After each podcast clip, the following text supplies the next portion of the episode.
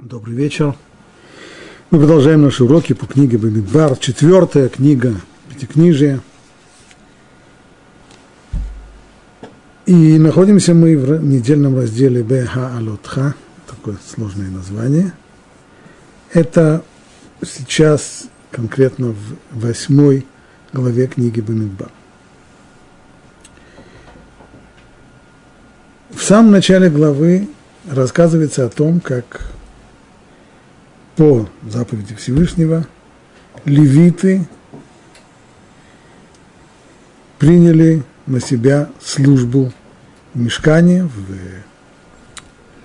в святилище, которое было в Синайской пустыне, они пришли на смену первенцам. Если до этого право принесения жертвоприношений, право служения – принадлежала первенцам в каждом семействе, то после того, как первенцы запятнали себя участием в культе золотого тельца, их заменяют. Заменяют их на левитов. И так говорит там Тора. Левиты придут совершать служение в шатре соборном, ибо они отданы мне – из среды сынов Израиля вместо первого плода всякой материнской утробы, то есть вместо первенцев.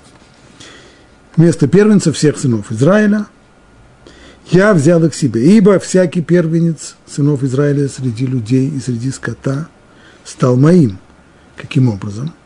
В день, когда я поразил всех первенцев в земле Египта, я посвятил их себе. Тогда, когда и первенцы египтян погибали, первенцы в еврейских семьях – остались невредимы. Тем самым, поскольку они были спасены Всевышним, и тот мор, который уничтожил первенцев Египта, не затронул их, то они отныне как спасенные от гибели, они принадлежат тому, кто их спас. Поэтому Всевышний говорит, они мои. А вот теперь, они, они мои, и они служили мне – до золотого тельца, а вот теперь я взял левитов вместо всех первенцев сынов Израиля, и я отдал левитов Аарону его сыновьям из среды сынов Израиля нести за сынов Израиля службу шатра соборного. Значит, левиты представляют народ Израиля, а Аарон и его семейство, как священники, они представляют здесь Всевышнего. И вот вместе эта группа людей и работает в переносном храме, священники, приносящие жертвы, и все остальное обслуживание этого храма несут эту службу левиты, как представители всего еврейского народа. И дальше сказано так. Это восьмая глава, 23 стих. И сказал Бог Моше так. Вот что подобает левитам. 25-летнего возраста и выше он заступает на службу. То есть левит, его призывной возраст на службу 25 лет, чтобы исполнять работы при шатре собрания. С 50-летнего возраста он отходит от несения службы и не будет более работать, но будет служить со своими братьями при шатре собрания несением стражи, но работу не выполняет вполне естественно, что после того, как объявляется призывной возраст, то должен быть указан возраст отхода на пенсию. А вот здесь он дан как-то странно. Вроде бы сказано 50 лет, с 50-летнего возраста он отходит от несения службы. Ну, это значит, э, ходит на пенсию. Ранняя пенсия с 50 лет. Нет, не так. И не будет более работать, но будет служить со своими братьями при шатре собрания, несением стражи, но работу не выполняет. Если он несет стражу, значит, он еще на службе. Что значит тогда, что работу он не выполняет? И так поступая с левитами в отношении их обязанностей. Посмотрим, как объясняет это Раши. С 50 лет он отходит от несения службы и не будет больше работать, то есть не будет носить на плечах. Важнейшая функция левитов в Синайской пустыне была переносить храм с места на место. Ведь еврейский народ не сидел на одном месте. Он постоянно как это будет рассказано в следующих главах книги Бадминбар, постоянно менял места стоянки, переходя с одного места на другое. Поэтому их святилище, храм, был, должен был быть переносным. Он был и задуман, и сконструирован как разборная конструкция, которую можно было разобрать, перенести на другое место и там довольно быстро собрать. Но вот эта вот самая функция разобрать, перенести на новое место и там собрать, вот она и была особой задачей левитов. В особенности те, кто должны были нести брусья, из которых были сделаны стены мешка стены соборного шатра, должны были выполнять довольно серьезную физическую работу. Вот здесь от этой самой тяжелой физической работы Тора освобождает левитов по достижении 50 лет. Но это не значит, что они полностью прекращают службу в храме, они продолжают ее нести только на других работах, не связанных с вот этим тяжелым усилием. Какие это работы, продолжает Раши, но он продолжает закрывать ворота, то есть это уже ворот в, в мешкане, в шатре не было, но когда мешкан будет заменен уже храмом постоянным в Иерусалиме, то тогда добавится здесь функция левитам открывать и закрывать ворота храма, петь во время жертвоприношений, стража нести, нести здесь сторожевую службу при храме и Здесь еще одна вещь, которая касается конкретно пребывания в пустыне, нагружать повозки. То есть нести на плечах то, что нужно было нести. Нет, нагружать повозки, да. Теперь вернемся к, к началу. Так, начало службы означено здесь как 25 лет. С 25-летнего возраста и выше он заступает на службу. Раши приглашает нас вспомнить, призывает нас вспомнить то, что было сказано в четвертой главе книги Бамидбар, то есть выше несколькими страницами. Там Тора говорит о переписи еврейского народа. Сначала была перепись всего народа без э, левитов, затем были переписаны отдельно левиты, и там же было сказано, от 30 лет и старше левиты начинают свою службу. Как же так?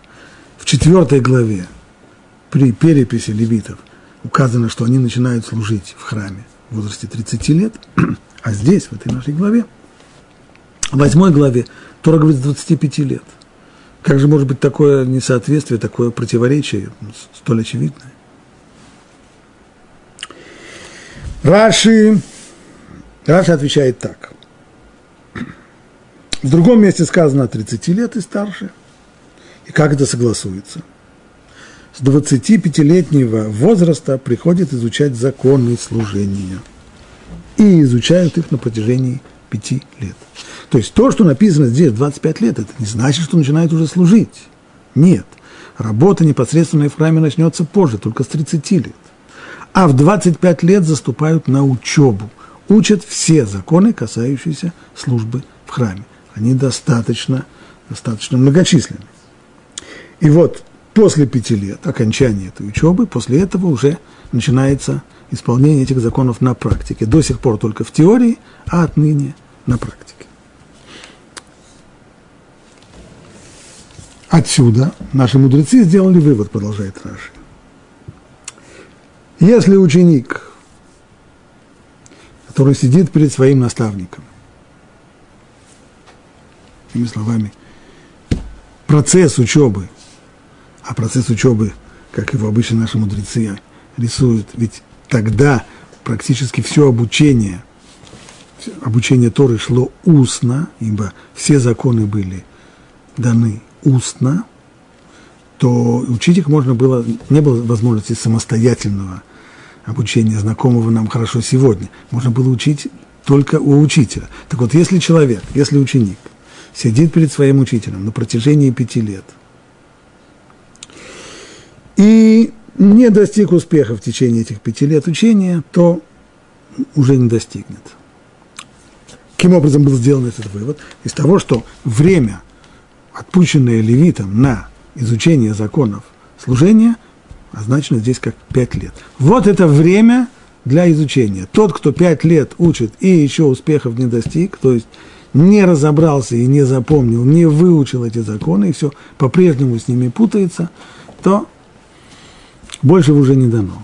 На, на, на шестой и на седьмой год оставлять его не имеет смысла, ибо то, чего он достиг, достиг, то, чего не достиг, не достигнет. Пять лет срок обучения. Так устраняет это противоречие Раши. Теперь обратимся к Рамбану. Рамбан по своему обыкновению сначала цитирует комментарий Раши, из которого получается, что в 25 лет то, что сказано здесь, не имеется в виду, что приступает к работе, а это еще только начало учебы. Говорит Рамбан, ну если так, то почему это... Это все может быть, но почему тогда Тора здесь говорит – с 25-летнего возраста и выше он заступает на службу. Надо было бы сказать, он приступает к учебе. Почему Тора вместо того, чтобы сказать, он приступает на службе, ну, приступает к учебе, пользуется словами, он вступает на службу. То, что фактически и создает у нас вот такое вот противоречие между двумя отрывками. В четвертой главе написано, в 30 лет приступает на службу, а здесь в 25 лет. Сказал бы Тора, в 25 лет приступает к учебе, и все было бы хорошо, и мы бы поняли, что речь идет только о пятилетнем возрасте, э, о пятилетнем сроке учебы, и тоже сделали бы этот вывод, о котором говорит Раши, что если ученик не достиг успехов за 5 лет учения, то больше он уже не достигнет. Ну и все было бы хорошо.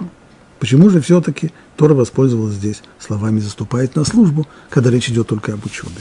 Говорит Рамбан, если так, то есть если по Раши, то в словах «он заступает на службу» подразумевается, что начиная с возраста 25 лет левиты являются на службу в шатер откровения вместе с очередной сменой. То есть, когда приходит смена левитов, почему именно по сменам, все, это касалось и куаним священников, сынов Аарона, и левитов, они все были разбиты на определенные смены. Так что каждая смена, отслужив свое сказать, свой период времени, уходила и давала возможность другим сменам служить. Так вот, таких э, значит, куаним разделялись на 24 смены. Понятно, что получалось, что дважды в году каждый из них приходил служить в храме. То же самое касается левитов. Так вот, что касается тех молодых левитов, которые достигли 25 лет – как говорит Раши, они только приступали к учебе. Но эта учеба не была учебой чисто теоретической в, в учебных классах, как можно было бы подумать. Что до 25 лет, как я сказал раньше, изучается все в теории, а с 30 лет начинается уже исполнение на практике. Это не так, потому что и учеба, она тоже была практической. А именно, объясняет Рамбан. Здесь указано, что начиная с 25 лет и левиты являются на службу в шатер откровения вместе с очередной сменой и находятся там, наблюдая за работой, чтобы изучить законы служения и их применение на практике. Вот почему учеба называется здесь службой. Обычно это не так. Про курсанта военного училища не скажут, что он несет службу. Он учится. Он учится на офицера. Но здесь хотя речь идет об учебе, начиная с 25-летнего возраста левиты еще не участвуют в работе. Им это еще не полагается. У них на это нет ни права, и нет у них обязанности этого делать. Они пока только изучают. Но изучают они не в теории, сидя в учебных классах, а находясь прямо в храме и глядя, наблюдая своими глазами, каким образом их старшие товарищи и родственники исполняют эти обязанности. Вот почему этот процесс учебы Тора назвала тоже служением, ибо они присутствуют на службе и учат, как все это делается на практике. Это объяснение Раши. Объяснение Раши с э, уточнением Рамбана. Теперь Рамбан переходит к своему собственному объяснению согласно простому смыслу, то есть согласно пшат.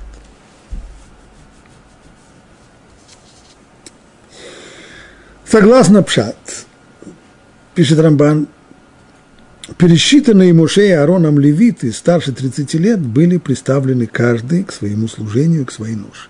Так, в начале книги Бамидбар, в четвертой главе, речь идет о переписи населения, там указывается число левитов, которые Муше и Аарон пересчитали.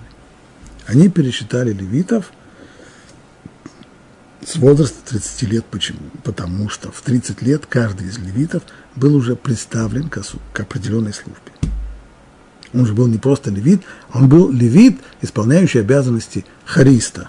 Он левит, который пел или сопровождал игрой на музыкальных инструментах жертвоприношения. А другой левит стал стражником. А третий левит в 30 лет каждый из них получал свое четкое назначение. Это в главе 4. И вот это вот назначение на определенную службу каждый левит получал в возрасте 30 лет. А здесь, в главе 8, указано, что каждый левит, который знает, что ему исполнилось 25 лет, пригоден к службе. И он может, если у него есть к тому стремление души, приходить и помогать более старшим левитам в их служении. Но он еще не представлен к определенной работе. То есть, в отличие от Раши, в отличие от комментария Раши, Рамбан говорит, что право на служение у левитов было уже в 25 лет, как это сказано здесь. Имели полное право. Обязанности еще нет. Право имеют. По Раши нет. По Раши в 25 лет только садятся за учебу. А право и обязанность служить наступает в 30 лет. Рамбан говорит, Бепшат это не так. В 25 лет каждый из них уже имеет право работать. Не обязан. Если хочет добровольно, может прийти и помогать остальным, тем, которые несут службу по обязанности, может им помогать. И может им помогать в любой левитской работе. Хочет подпевать – подпевай. Хочешь подыгрывать – подыгрывай. Хочешь нести – поднеси. Хочешь помыть – есть много работ. И любую из них он может делать. А в 30 лет приходит уже назначение. Отныне есть обязанность, и эта обязанность фиксируется, когда левит получает определенное место служения, то, что он делает. Так пишет Рамбан. Но тогда его комментарий вызывает другой вопрос. Почему же тогда при переписи посчитали левитов с 30 лет? То есть только тех, которые уже несли определенную службу. По идее, более правильно нужно было бы посчитать с 25 лет те, которые уже имеют право на службу, хотя и не несут определенной службы. Пересчитать всех тех, кто может, способен и имеет право служить. Так было бы легче, так было бы проще, да и не было бы тогда того самого противоречия, которое мы пытаемся здесь разрешить. Нужно было бы только пересчитать всех в 20-25 лет, время, с которой которые имеют право. Вместо этого Тора почему-то пересчитала их с 30 лет, когда они уже несут службу, хотя, а у нас здесь помянуто о том, что имеют право несения службы в 25 лет. Пишет Рамбан довольно интересное соображение. Причина этого в том, что каждый человек отмечает десятилетие своей жизни. У дерева есть годовые кольца. Можно сегодня сделать спил срез дерева и посчитать, сколько лет оно прожило. Точно по кольцам. Каждый год колечко. У человека в его жизни настоящие вот переходы – это десятилетие. Когда ему исполняется 10, 20, 30, 40, 50 и так далее. Конечно же, каждый год прибавляет что-то человеку. Но переходы от одной стадии к другой – это ровные десятилетия. Почему так? Причина этого в том, что каждый человек отмечает десятилетие своей жизни, когда изменяются его природные свойства. Обратите внимание, что и в наше время, по крайней мере, те люди, которые отмечают свои дни рождения, в основном отмечают свои круглые юбилеи, когда им исполняется 50, 60, 70 лет. Не 55 и не 45, а 50 и 60. Дело в том, что человек отмечает десятилетия своей жизни, когда изменяются его природные свойства. Это не просто еще год набавился. Когда человек разменивает новый десяток, изменяется его, его характер. Есть здесь новое развитие его личности. Наши мудрецы в Перке Авод дают следующую схему. В 10 лет мы даем, что ребенок начинает изучать устную Тору. В 20 лет Бен Исрим Лердов. Исполнилось 20 лет, время Лердов. Лердов преследует. Что значит преследовать? Некоторые объясняют, имеется в виду, человек уже в призывном возрасте может быть в армии, до 20 лет в армию по законам Торы не берут, и теперь самое время преследовать врага.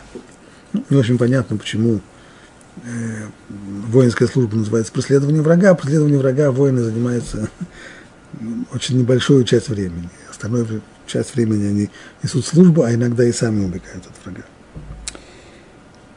Другие говорят, лердов, что значит Бенесрим лердов, имеется в виду, пришло время человеку зарабатывать на жизнь. Это время, когда он уже женится к 18 годам, по понятиям Талмуда пришло время жениться, ну и через два года уже время содержать свою семью, когда есть уже обычно ребенок. Здесь приходится человеку преследовать, то есть бегать за заработком. Это в 20 лет. В 30 лет это возраст силы – человек достигает максимального развития своих сил в 30 лет. 40 – это уже возраст понимания. Здесь уже не только силы, здесь уже приходит и понимание. То, что в юном возрасте кажется просто, простым и очевидным, в 40 лет уже понимается сложность этого, понимается многогранность этого, начинается действительно глубокое и тонкое понимание вещей. В 50 лет может давать советы. Здесь к утонченности разума прибавляется еще и богатый жизненный опыт. В 50 лет пришло время уже, человек может давать советы. Конечно, он может давать советы и раньше. Но уж если кому-нибудь идти за советами, то это к человеку, которому уже минуло 50. В 60 лет – старость. В 70 – почет – 80 – это признак крепости. Если человек дожил до 80 лет, то это крепкий человек. В 90 согбенность, 100 как будто бы умер и ушел уже, покинул этот мир. Так, вот это вот этапы, обратим внимание, что эти этапы все именно по ровным десяткам лет. Таким образом, поскольку человек изменяется, когда ему, когда он разменивает очередной десяток, его природные свойства изменяются – и когда ему исполняется 20 или 30 лет, то об этом знают и его соседи, родственники, родители и дети. А они уже сообщат ему. Даже если человек потерял свой паспорт, не ведет счет своим годам. Я знал людей, которые на полном серьезе не знали, сколько им лет. По крайней мере, сильно сомневались. Но когда такой человек – разменивает очередной десяток, то уж это, по крайней мере, людям, окружающим его, понятно, ибо он изменяется в своем поведении, изменяется его характер. Но когда человеку исполняется 25 лет, на это никто внимания не обращает. Есть ли разница между человеком, которому 24 или 26, между человеком, которому 23 или 27? Разница небольшая, поэтому на это, на подобного рода изменения люди не обращают внимания. Именно поэтому уже было заповедано, чтобы он пересчитал только тех левитов, которым уже исполнилось 30 лет. Ведь это общеизвестно. То есть причина пересчета именно 30-летних была техническая. Так проще было. Вместо того, чтобы начать выяснять, кому сколько сейчас лет, начинать вспоминать, когда он родился, и сколько было лет тому, когда. Так далее, кстати, в Синайской пустыне тогда у людей метрик не было, свидетельства рождения в египетском рабстве не заводили. В общем, восстановление, вопрос о восстановлении возраста был не самый простой. Так вот, куда проще было почитать 30-летних, чем 25-летних. Конечно же, с 25 лет все уже действующие левиты, каждый из них, безусловно, мог, имел полное право служить в храме. Но посчитаны были только те, которые достигли 30 лет, с этого времени они уже имеют постоянное место службы, а 30 лет было взято, потому что так проще.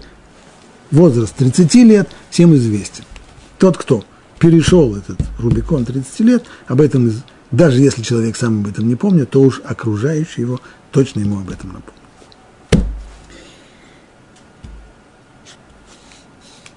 Вот здесь мы завершили восьмую главу и переходим к главе девятой. Начинается она так. И говорил Бог Муше в пустыне Синай в первый месяц второго года после их исхода из Египта так. Пусть сыновья Израиля принесут пасхальную жертву вовремя. В четырнадцатый день этого месяца в сумерки принесите ее вовремя, приносите ее по всем ее законам, по всем ее установлениям. И сказал Муше сыновьям Израиля, чтобы они принесли пасхальную жертву. И они принесли пасхальную жертву в первый месяц, в четырнадцатый день месяца – сумерки в пустыне Синай, как повелел Бог Муше, так и сделали сыны Израиля. Не раз мы уже обращали внимание на то, что в, в, Торе нет названий месяца. В сегодняшнем еврейском календаре, которым мы пользуемся, есть названия месяцев, но эти названия, они позаимствованы были они были заимствованы в то время, когда еврейский народ находился в вавилонском изгнании, и названия месяцев, которые были приняты в ассиро-вавилонской культуре, были переняты, и когда евреи возвратились уже в Израиль, они пришли с названиями этих месяцев. А Тора пользуется только порядковыми номерами. Первый месяц, второй, третий, четвертый. Почему так, объясняет Рамбан. Точно так же, как у нас нет названий дней недели, а есть первый день после субботы, второй день после субботы, ибо есть день, нет равенства. Есть главный день, а есть все остальные второстепенные и служебные. Главный день недели – это суббота. Стало быть, все остальные дни равняются на субботу. Первый день после субботы, второй день после субботы, третий день после субботы. Также и месяцы. Есть месяц один, важнее всех остальных. Месяц, в который еврейский народ – родился, в месяц, который возник еврейский народ, это месяц Нисан, в который был исход из Египта, и этот исход из Египта является, по сути, рождением еврейского народа. Поэтому и все месяцы равняются на него. Первый месяц года – это Нисан, второй – Ияр, и так далее, и так далее. Соответственно, месяц Адар – это последний, двенадцатый месяц. Адар, в котором Пурим – это последний, двенадцатый месяц в году. Правда, Роша Шана, начало года у нас в Тишрей,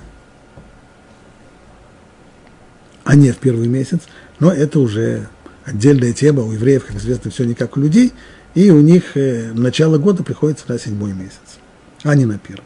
Так, первый месяц – это Нисан. Вот сказано здесь, и говорил Бог Муше в пустыне Синай в первый месяц второго года после их выхода из Египта. То есть ровно через год, почти через год после исхода из Египта, который состоялся 15 числа месяца Нисан, меньше, чуть меньше, чем через год, Всевышний говорит Муше, пришло время принести пасхальную жертву, подобно тому, как была принесена пасхальная жертва в Египте. Это было 14 Нисана за день до исхода.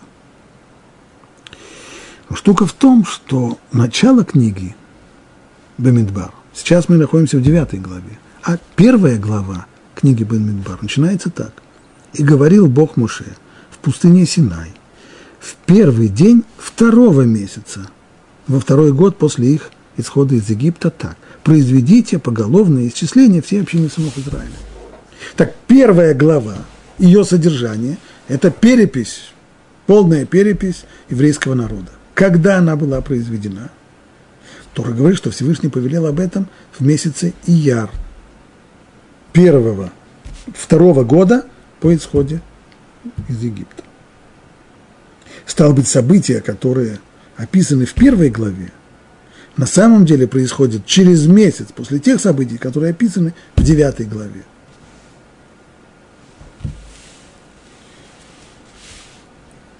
Это довольно странно, в особенности, если мы помним, что книга Бамидбар – она так, так ее и назвали, Бемидбар, в пустыне. То есть это книга, которая носит описательный характер. Законы в основном, главный корпус законов Торы дан в книге, второй части, второй половине книги Шмот и в книге Вайкра. Книга Бамидбар в основном описывает события 40-летнего пребывания еврейского народа в Синайской пустыне. Если описываются события, то по идее события, мы инстинктивно этого ждем, что события описываются в хронологическом порядке, что было сначала, что было позже. А не так, чтобы сначала описать события более поздние, потом возвращаться к тому, что было раньше. Смотрим Раши. Раши пишет так. Раздел, с которого начинается книга Бамидбар, был сказан в Яре, то есть во втором месяце. А здесь у нас в девятой главе описываются события, которые происходят в первом месяце. Отсюда мы можем заключить, что в Торе не всегда соблюдается хронологический порядок изложения. Значит, вывод отсюда тоже называется «Эн мугдаму мухар тура» события не жди, неправильно ждать того, что события даже в части описательной Торы, неправильно ждать того, что события будут изложены в хронологическом порядке. Порядок другой. Порядок по содержанию, то есть логическая связь между отрывками. Если так, если мы, видим в данном случае, что Тора поставила сначала, не начала с, с того, что сказано в 9 главе, а сначала описала то, что произойдет через месяц, и только потом вернулась к событиям первого месяца, месяца Нисан. Какая в этом причина? Почему с точки зрения смысла не начать книгу Бамидбар с тех событий, которые описаны в 9 главе? Говорит Раши, но почему книга Бамидбар не начинается этим разделом? Разделом о заповеди Песаха в Синайской пустыне. Потому что это прозвучало бы упреком народу Израиля. За 40, ведь за 40 лет пребывания в пустыне они принесли только вот эту одну единственную пасхальную жертву. То есть, иными словами, не начинают, не начинают с э, неприятных э, моментов. Если бы начать прямо вот с, это, с этой заповеди, принесения пасхальной жертвы в пустыне, то довольно быстро выяснится, что это единственный раз 40 лет пробыли в пустыне, а больше ни разу не принесли. Это постыдный факт. Поэтому Тора не начинает с него, она его упомянет, этот факт, безусловно. В девятой главе, но начинается это все с переписи населения. Пока не очень понятно, а что здесь постыдного? А что это, и, может быть, евреи были обязаны приносить пасхальную жертву, но они поленились этого делать? Или, может быть, было жалко их ягнят для того, чтобы приносить? Не, ни в коем случае. Указания не было на это. Это совершенно правильно, что они, с точки зрения закона, они и не должны были приносить эту пасхальную жертву в пустыне. Тогда в чем здесь, а в чем здесь тогда эти, упрек? Каким образом это прозвучало бы упреком, не очень ясно. И в любом случае мы должны обратить внимание еще вот на что.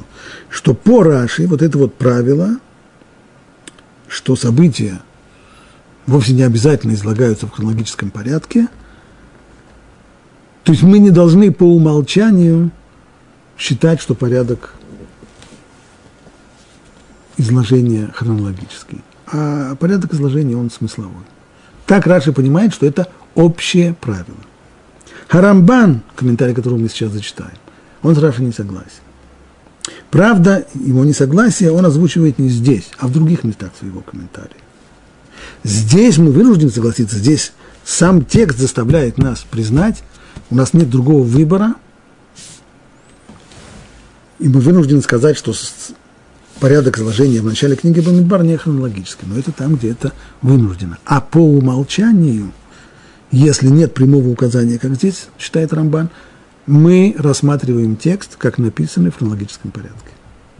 И поэтому между Рамбаном и Рашей будут расхождения в целом ряде мест, в которых Раши говорит, здесь порядок не такой, так как изложено не так, как произошло, Рамбан будет настаивать нет и будет прилагать колоссальные усилия для того, чтобы объяснить текст именно в хронологическом порядке. Но пока что Рамбан развивает ответ на вопрос, который Раши был дан очень лаконично и не совсем понятно, почему же все-таки Тора здесь изменила порядок изложения. Читаем Рамбана. Причина изменения последовательности в данном случае заключается в том, что в этой четвертой книге Торы, излагая заповеди, данные народу Израиля в пустыне Синай, и актуальные только для периода их пребывания там, Творец хотел завершить изложение законов, связанных с шатром откровения, с его переносом и установкой во все дни пребывания в пустыне. Прежде всего, говорит Рамбан, давайте поставим себе хорошо на схеме порядок, каким образом устроена вообще книга Торы. Книга Берешит, возникновение еврейского народа, заканчивается приходом евреев в пустыню, в, в Египет. Простите. Книга Шмот, исход из Египта, получение Торы, и в последних главах книги. Шмот, второй книги Торы, начинается изложение всего того, что касается Мешкана, этого самого соборного шатра, переносного храма, который должен был служить в Синайской пустыне. Описано, как он был, как он должен был был сделан, как он был сделан – заканчивается книга Шмот, и вся книга Вайкра, она занимается уже исключительно законами, изложением законов. Там нет повествования. Практически за исключением только одного небольшого момента освещения, освещения мешкана, освещения соборного шатра в э, недельном разделе Шмини.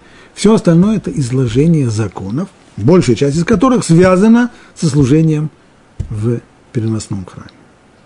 Сейчас четвертая глава, четвертая книга Торы, Бамидбар. В ней есть описание событий, которые происходят в Синайской пустыне, Рамбан, и еще одна очень важная вещь. В ней излагаются также заповеди, которые были актуальны только на период пребывания в пустыне. И теряют свою актуальность они не на века. Так вот, прежде чем начать изложение этих заповедей, Тора хочет прежде всего разобраться, закончить одну тему. Тора в своем изложении не, мы видим, избегает нагромождения и смешения различных тем. Закончим одну тему, ее, правда, прервали, прервали в книге Вайкра законами, но теперь возвращаемся, по сути дела, к концу книги Шмот и заканчиваем все то, что касается соборного шатра. Что еще не сказано? Уже было сказано, как он был запланирован и как он был сделан, все это уже сказано. Теперь еще вот что. Само построение еврейского народа, как на стоянках, на лагере, так и на марше, оно было вокруг соборного шатра. Он всегда был в центре, как на марше, так и на стоянке. А станы сынов Израиля располагались вокруг него в определенном порядке. Для того, чтобы всех разбить на эти станы, нужно было прежде всего провести перепись населения, перепись населения по коленам. Поэтому книга Бамидбар сначала занимается переписью населения, затем устройством, каким образом все э, становились на марш и становились лагерем на стоянках, и переходит к левитам, которые и несут которые переносят этот переносной храм, который разбирают его, собирают его на стоянках, это все еще завершение той самой темы. И пока ее не завершат, Тора не переходит к новой теме. А какая новая тема? А новая тема – это заповеди, актуальные только для пустыни. И первой такой заповедью является пасхальная жертва. И вот после этого уже переходит к пасхальной жертве. А здесь э, надо было выпряматься. Стоп, стоп, стоп. Как это так? Пасхальная жертва – это заповедь, актуальная только для пустыни. Во-первых, эта заповедь уже была дана.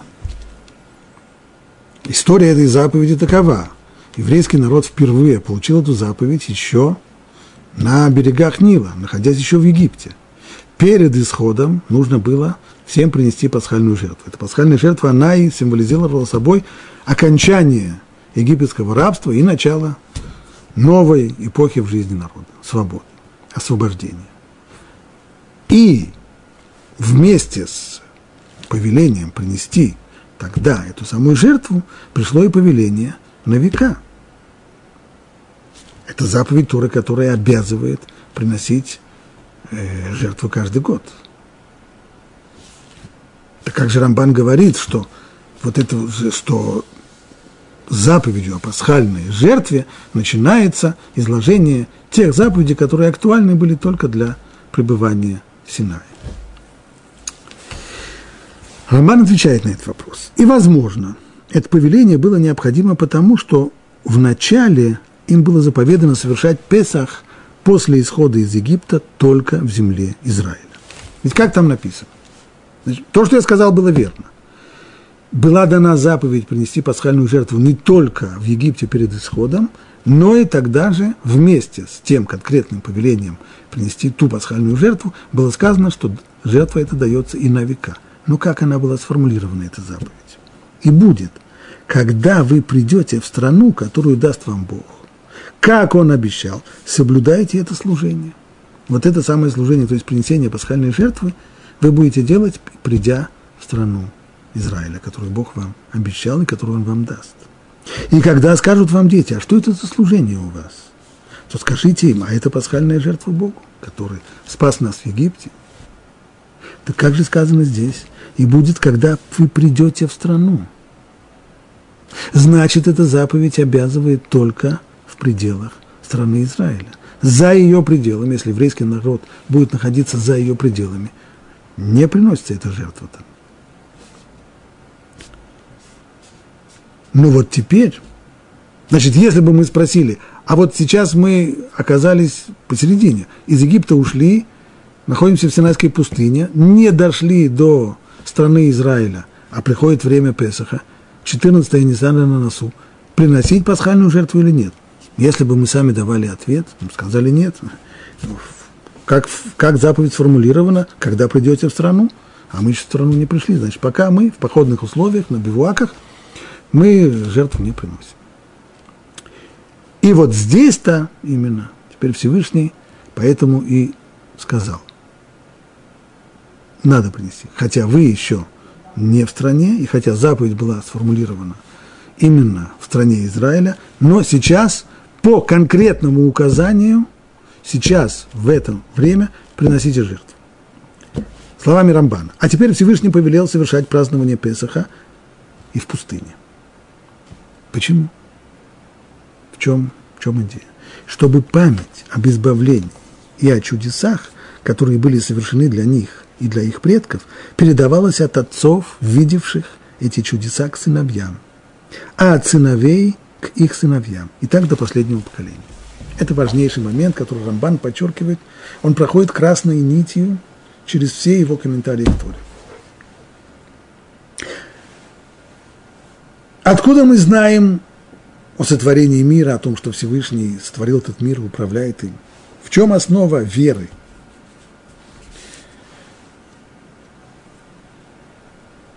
Основа веры, как понимает Рамбан, и еще до него это сформулировал очень четко Раби Иуда Леви в Кузари, основа веры не в том, что Всевышний создал мир, потому что никто из нас свидетелем создания мира не был. И хотя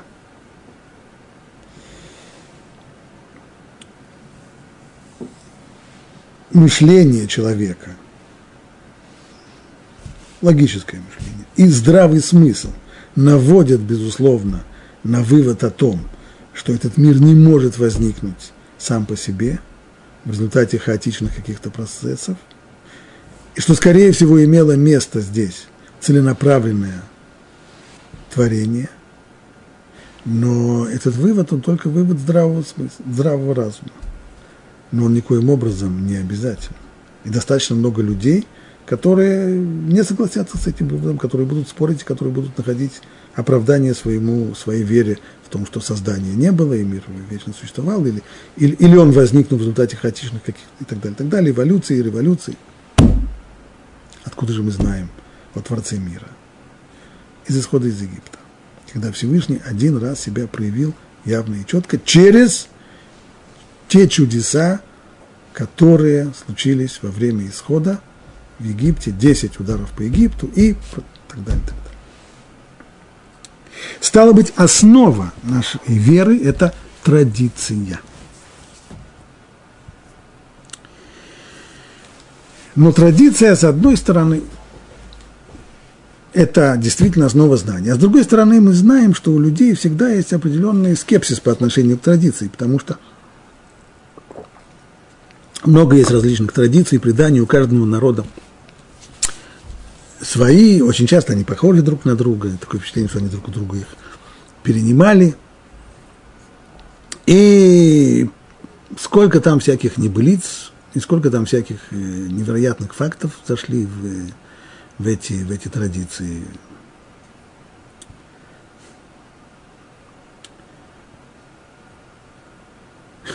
Того, на этой неделе я, я видел научная книжка, она пересказывает некую средневековую хронику, там захлебываясь какие-то потрясающие э, события. А я прочитал это и смотрю, что просто сценарий этих событий, он взят из Танаха. Просто хронист, который, очевидно, почувствовал, что хроника его слишком э, сухая, неинтересная, он взял сюжет э, очень драматический из Танаха, из книги Судей, и перенес его действия в, во Францию XIV века. Бывает, бывает. Для того, чтобы традиция была правдивой, такой, на которую можно было бы опираться, она прежде всего должна быть непрерывной. Непрерывной и не просто традицией, а которая рассказывает про какие-то там дела, которые произошли. Она должна быть традицией практической, в которой люди конкретно участвуют. И вот то, что служит остовом и хребтом этой самой традиции, это заповедь пасхальной жертвы. Каждый год все семейство собирается для принесения пасхальной жертвы. И дети, те, которые должны принимать эстафету от своих отцов, от поколения к поколению, дети задают вопросы, а для чего это служение, а зачем это нужно, в чем, в чем идея? На что родители отвечают, эту жертву мы приносим, потому что Бог вывел нас из Египта, и с нами случились такие-то, такие-то чудеса, и весь рассказ об исходе из Египта, все то, что представляет собой пасхальный седер, производящийся каждый год в пасхальную ночь. И поскольку Песах и пасхальная жертва – это основа веры, то Всевышний рассудил в данном случае, что неправильно было бы сделать перерыв, чтобы после того, как пасхальная жертва первый раз была принесена еще в Египте, чтобы следующая была уже по приходе в Израиль. Пока что находится народ в пустыне – приносить. Чтобы был, была непрерывная традиция. Но если так, то мы пришли к другому вопросу. Ведь не получилось непрерывно-то. Ведь, как говорит Раши, принесли пасхальную жертву в Синайской пустыне только один раз. Так какой же здесь непрерывность? И почему тогда? Почему в остальные годы не приносили? Продолжаем Рамбан. Так вот он сказал, и будет, когда придете в страну. Там в книге Шмот было сказано, когда заповедь вас обязывает приносить пасхальную жертву, когда вы придете в страну, чтобы показать, что в последующих поколениях эту заповедь, то есть принесение пасхальной жертвы, не следует выполнять вне земли Израиля. В последующих поколениях. С момента, когда придете в Эрос Израиль, вот тогда только в ней, но не за ее пределами. А теперь он повелел, чтобы ее выполнили и в пустыне. И согласно мнению наших наставников, ее выполнили только в этом году. А как же тогда предыдущее объяснение, что это основа веры? А в последующие годы не могли. Из-за того, что у них рождались дети, а также дети у рабов, им невозможно было сделать обрезание. Ведь заповедь пасхальной жертвы обязывает, чтобы все участвующие в жертвоприношении, все семейство, в нем все мужчины были обрезаны. И не только члены семьи, но даже и рабы. Все те, кто вышли из Египта, были обрезаны. Они сделали обрезание перед тем, как выйти из Египта. Без обрезания участвовать в пасхальном жертвоприношении еще в Египте было нельзя. Ну, все взрослые обрезаны, но в пустыне же, ну, жизнь же не останавливается, в пустыне рождаются дети, а вот их в условиях пустыни обрезать было нельзя. Это прежде всего просто опасность для жизни. Условия, которые представляет жизнь бивуачная в пустыне не позволяют делать обрезание. Так объяснено в трактате Евамот. Но если так, то ничего постыдного здесь нет. Просто находимся в пустыне. Ну так э, в пустыне санитарные условия не позволяют, не делаются обрезания. Не делается обрезание, нельзя, нет возможности принести пасхальную жертву. Почему же тогда Раши, комментируя вот эту вот перестановку отрывков, говорит, что с, почему Тора не начала книгу Бамидбар с принесения пасхальной жертвы в пустыне, потому что в этом есть как бы некоторый упрек еврейскому народу, что всего лишь один раз. А чего упрек-то? Все было нормально. Не, не приносили, потому что не могли принести. Антисанитария не делают, не, не, не делают обрезания. Но очевидно, что источник Раши не в том объяснении, которое привел сейчас Рамбан из Талмуда, а он находится в, э, в сборнике Медрашей Сифри. Вот там объяснено так, что вот эти слова, и они совершили пасхальную жертву – как у нас говорится, совершали пасхальную жертву в первый месяц, что э, в этом есть действительно содержится упрек народу Израиля. Потому что они совершили пасхальную жертву всего лишь только один раз, вот в этот раз. Вот когда это было, в этот день. А вывод о том, что в последующие годы жертвы в пустыне не приносились, мудрецы делают вот из окончания. И они совершили пасхальную жертву в первый день первый месяц, в 14 день месяца, в сумерки в пустыне Синай. Здесь есть точные координаты и места, и времени. Зачем? Если после этого, если приносили каждый год, ежегодно, постоянно, то зачем нужно было говорить, где принесли и когда? Ведь это выражение является слишком подробным. Достаточно было бы просто сказать, совершили одни пасхальную жертву в соответствии с тем, как приказал ему Муше со слов Бога, и все. Но здесь, почему же здесь упомянуты и дата, и место, что это было в пустыне? чтобы намекнуть, что за все годы пребывания в пустыне пасхальную жертву принесли всего лишь один раз. Вот в этот самый день, 14-го Нисана, во второй год исхода из Египта. А в чем же здесь упрек? Возможно, что упрек, вот это осуждение, было связано с грехом разведчиков, наказанием за которое стало, прежде всего, Почему это с грехом разведчика? Ну, если бы не грех разведчика, то по окончании вот этого периода, годового периода в, пустыне, еврейский народ просто бы начал бы вторжение в Израиль. И уже следующий Песах праздновали бы в стране Израиля и принесли бы уже пасхальную жертву, как полагается. Но из-за греха разведчиков еврейский народ задержался в пустыне еще дополнительные 39 лет. Это первое. Второе, то, что наши мудрецы говорят, что несмотря на то, что в, и Рамбан здесь это приводит, несмотря на то, что в пустыне антисанитарные условия, на самом деле Всевышний точно так же, а в пустыне вообще условия, в которых вообще нельзя просто существовать, а еды и питья там тоже нет, воды там нету.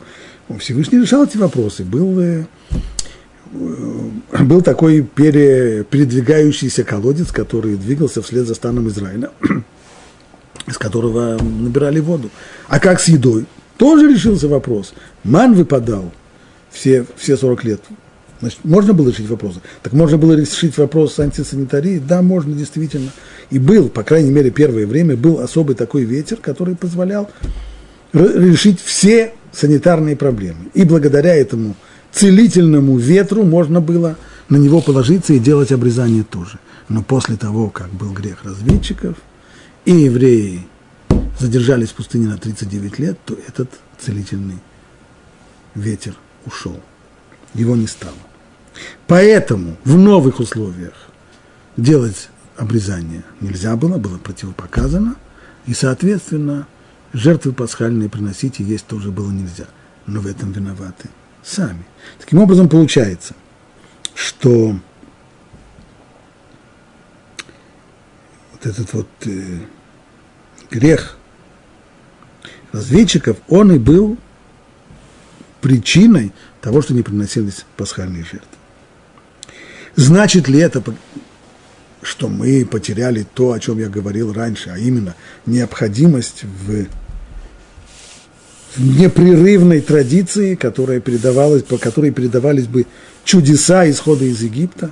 Вот Рамбан нет. Ведь праздник Песах – продолжали праздновать так, как мы празднуем его сегодня, а именно без мяса пасхальной жертвы. Однако сам семидневный праздник Песах, праздник Мацы, Заповедь об уничтожении квасного, хамец, они, безусловно, выполняли. Потому что это обязанности, которые следует выполнять в любом месте. И по этому поводу уже не было сказано, соблюдайте, соблюдайте этот день во все роды ваши, как вечный закон. С 14 извиняюсь, по поводу этой заповеди, а именно уничтожения квасного и заповеди есть мацу, было сказано, соблюдайте этот день во все роды ваши, как вечный закон. Вечный закон, который ни от чего не зависит. В любой год. 14 числа первого месяца с вечера ешьте мацу до вечера 21 дня того же месяца. Семь дней закваска не должна находиться в ваших домах. То есть сам праздник, праздник мацы, который напоминает именно об исходе из Египта, настолько оно было чудесным, настолько быстро евреи покинули Египет, что даже не успело тесто взойти, которое готовили с собой. И поэтому пришлось его печь в Синайской пустыне пресными лепешками из невзошедшего теста.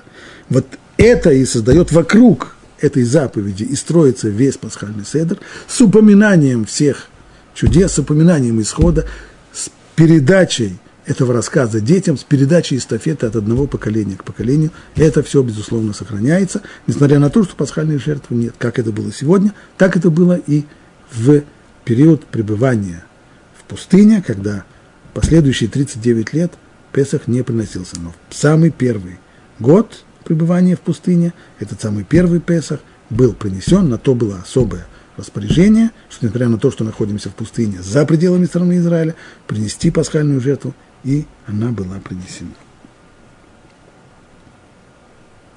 Ну вот на этой оптимистической ноте можно завершить этот урок, а на следующем уроке мы займемся конфликтом, который возник в результате этой заповеди принесения пасхальной жертвы в пустыне, ибо оказались люди, которые не могли принести эту жертву, и они пришли с претензиями, а что же будет тогда с ними – ну, об этом уже будем говорить на следующем уроке.